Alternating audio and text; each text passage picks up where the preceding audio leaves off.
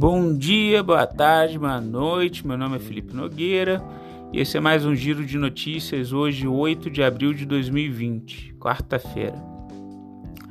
É, Para agenda, o que, que a gente tem é amanhã reunião do OPEP e divulgação do IPCA. Tá? Notícias do mundo, Estados Unidos. O S&P 500 teve uma queda de menos 0,16%, Dow Jones estava com menos 0,12% e a Nasdaq menos 0,33%. Tá? É, como é que está lá o cenário nos Estados Unidos? Tá? O Donald Trump disse nessa terça-feira que o país pode estar chegando ao topo da curva tá, da pandemia de coronavírus. Ele reiterou que gostaria de reabrir a economia dos Estados Unidos, né? Abre aspas, ele disse: "Queremos abrir em breve".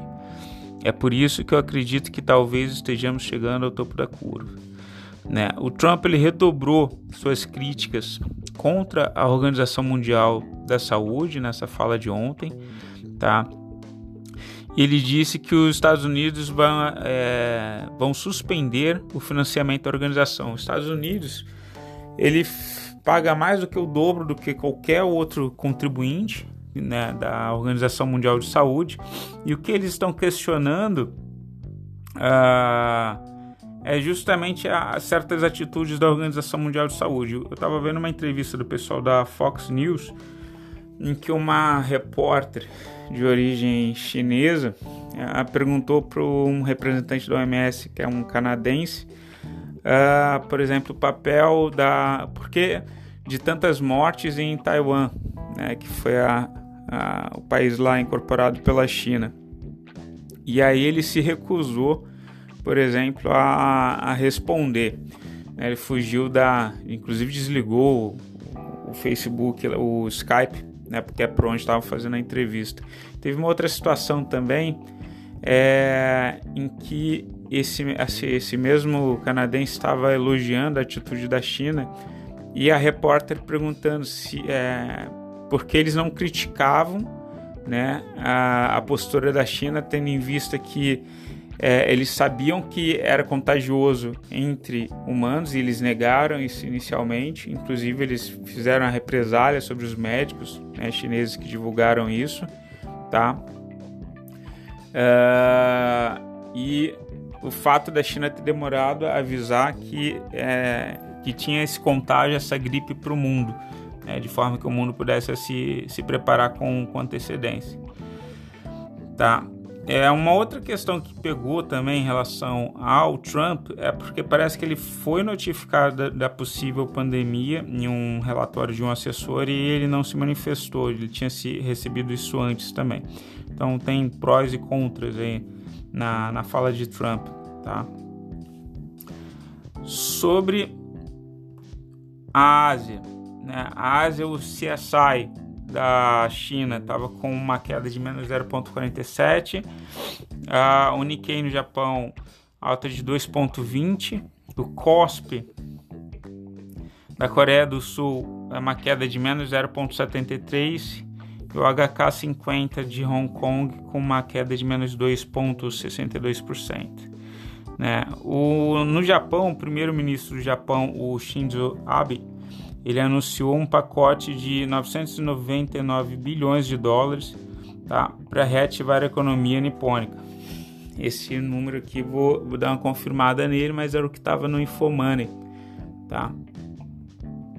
Mas enfim, ele anunciou medidas aí de incentivo para a economia japonesa. Europa, o estoque 600 estava com uma queda de menos 1,03, FTSE 100 da Inglaterra menos 1,58, o CAC 40 da França menos 1,92 e o DAX 30 da Alemanha com menos 0,30.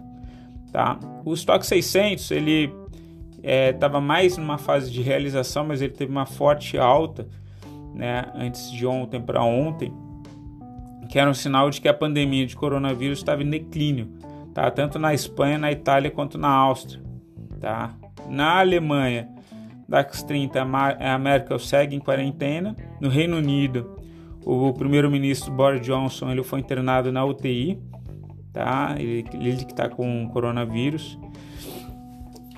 E aí segue aí uma tentativa de recuperação uh, nos índices uh, da Europa. Brasil, PIB, segunda-feira a gente teve o relatório Focus, né? E aí a gente teve uma revisão então para 2020 para uma queda de menos 1,18% e 2021 ficou uma projeção de alta de 2,5% no PIB. Tá? O Instituto Brasileiro de Geografia e Estatística do IBGE ele divulgou nessa terça que as vendas do varejo brasileiro em fevereiro cresceram 1,2% na comparação ao mês anterior.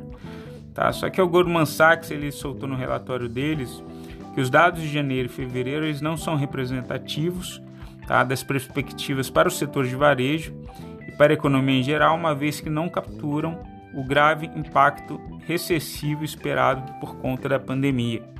Tá? Isso segundo noticiado ali pelo Invest. A Selic a Selic ela teve uma revisão para 2020, ela fechou, o Focus está projetando 3,25% para 2020 e 4,75% para 2021. DI, o DI para janeiro de 2022 caiu 7 pontos base, fechou em 4,13%. O DI de janeiro de 2023 teve uma queda de 9 pontos base, fechou em 5,36%, e o DI de janeiro de 2025 ele recuou 6 pontos base, fechou em 6,95%. Tá? IPCA. Segundo o último relatório Focus para 2020, é a projeção de 2,72%, tá? E para 2021, 3,5%. Então a gente está vendo uma contração e pensar que mede a inflação, né, do consumo. A gente começou o ano com 3,56% para 2020 e eles já fizeram várias revisões e atualmente a gente está no patamar de 2,72%. Então 3,56% caindo para 2,72% de consumo. A gente deve ter uma deflação nesse primeiro momento muito em função do desemprego, né? E aí depois com a, a, o câmbio alto e a nossa commodity barata, né, sendo mais exportada do que consumida pelo mercado interno, e associado a isso o desemprego, o aumento do desemprego, a gente deve ter uma pressão inflacionária mais para frente, né? não no curto prazo, porque as pessoas estão em quarentena, não estão consumindo, mas é, mais para frente. Então, para quem for se proteger, do cenário que ainda está meio conturbado, a gente não sabe o impacto né, nas empresas, inclusive é, as reuniões tá, das empresas, elas a CVM permitiu que elas fizessem as reuniões em junho, ou seja, a gente deve ter um atraso na divulgação dos, dos resultados, favorecendo para mim aí um, um, repique por hora. Né? Depois, quando chegar mais próximo de, da divulgação desses resultados, que deve ser mais para maio para junho, então as, as reuniões foram para junho, então o pessoal deve antecipar essas quedas, né, antecipando as notícias ruins de resultados ali mais para o final de maio. Uh, aí a gente vai ter uma ideia melhor do cenário. Em relação ao desemprego, tá, a gente tem algumas notícias aqui de, de alguns jornais, mas só para a gente ver o impacto do, dessa quarentena é, no desemprego. Tá? A aviação Águia Branca ela demite 200 funcionários por causa da crise, segundo a Gazeta. O Diário do Nordeste falou que demissões já alcançam 11 mil trabalhadores na indústria calçadista. Tá? E o FMI é, eu disse que já tirou 90 bilhões de dólares do mercado emergente. Tá? É, a, a questão do coronavírus. Notícias aí do, da, da B3 né, e BMF Commodities, a gente tem o Ibovespa, ele registrou ganho de 3,08%, fechou em 76.356. O dólar futuro para maio ele caiu 1,09%, fechou em 5,238 tá, reais. O dólar comercial ele caiu 1,2%, fechou em 5,2267 na compra e 5,2283 na venda. Segundo o relatório Focus, tá, a projeção é para fechar 2020 a 4,50. Tá? Tem que cair uns 72 centavos né, a cotação do, do dólar. Minério de ferro teve uma queda em Dailan, na China, fechou com uma queda de menos 1,86%. O minério de ferro que ele está caindo uh, e a China está aproveitando para comprar tanto petróleo quanto ferro mais barato em função dessa crise e aumentar os estoques deles. Né? Eles que estão se beneficiando aí com essa crise toda. O ouro, o ouro teve uma alta de 0,24%, fechou em 1.687 dólares e 75 cents a onça Troia, a maior alta desde 2012. Tá? O ouro que é ativo de proteção tem aquela correlação inversa com a bolsa. A gente tem um aumento do, do medo, né? E o pessoal vai para se socorrer no ouro aí como ativo de proteção. Tá? É, petróleo, as dúvidas acerca quanto ao acordo entre Rússia e Arábia Saudita amanhã, tá? Inclusive o montante que eles devem acordar em, em reduzir a produção de petróleo. Então o petróleo ele teve, ele cedeu, né? ele caiu 1,63%, fechou em 32 dólares e 51 cents é, o barril. Uh, notícias corporativas na parte dos bancos. Um levantamento feito pela Federação dos Bancos, a Febraban, indica que a crise provocada pela epidemia de coronavírus levou 2 milhões de clientes a procurar os cinco maiores bancos do país. A Gerdau suspende parte das operações em Minas por conta do coronavírus. Tá? A Lojas Renner informou que emitirá debêntures simples no valor de 500 milhões a soma levantada será usada pela empresa como capital de giro e fortalecerá o caixa. A JBS comunicou na noite de ontem que concluiu a aquisição da Empire Packing Company, uma empresa de frigoríficos nos Estados Unidos. Tá? E a Vale, a Vale avançou 1,51%, acompanhando o movimento da, dos papéis de mineração e siderurgia na Europa, diante das perspectivas positivas de retomada da economia uh, da economia chinesa.